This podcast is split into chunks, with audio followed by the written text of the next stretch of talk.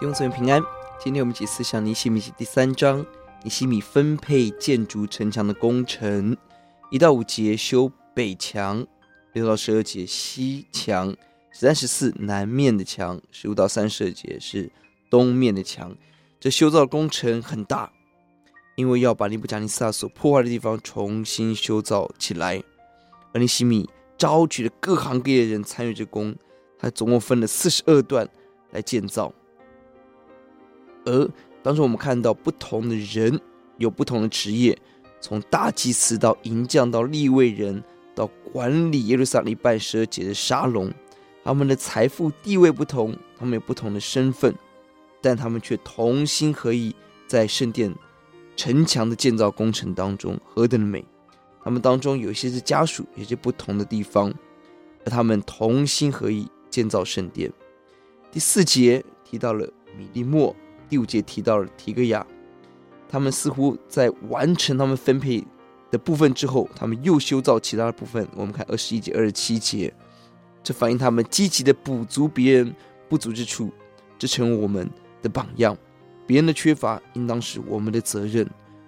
愿我们永远带这样的心去服侍众弟兄姊妹。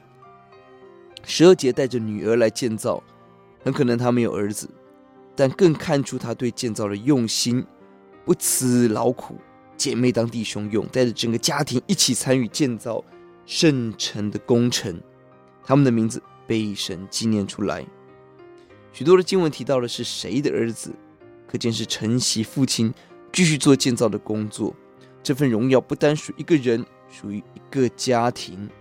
经文特别美，在第二十八节、二十三节都强调各对自己的房屋建造，靠近自己的房屋，分工当中每一个人在合适的位置，每个人认领自己的领域，这很重要。是的，每个家庭存在的目的要建造神家，守住我们当有的位分，竭力起来建造。让我们带着我们的孩子，全家一起来投入建造教会、建造圣城的工作。当其他人力气不足的时候，让我们一起来帮补跟祝福。我们来祷告，耶稣，我们感谢您，一个浩大的工程在四十二小段的工程连接起来的时候可以完成。主啊，你的国度何等的浩大，我们是如此的卑微，但我们愿意把神托付我们这份做到好。哦，主啊，我们相信你可以把你荣耀的工作来完成。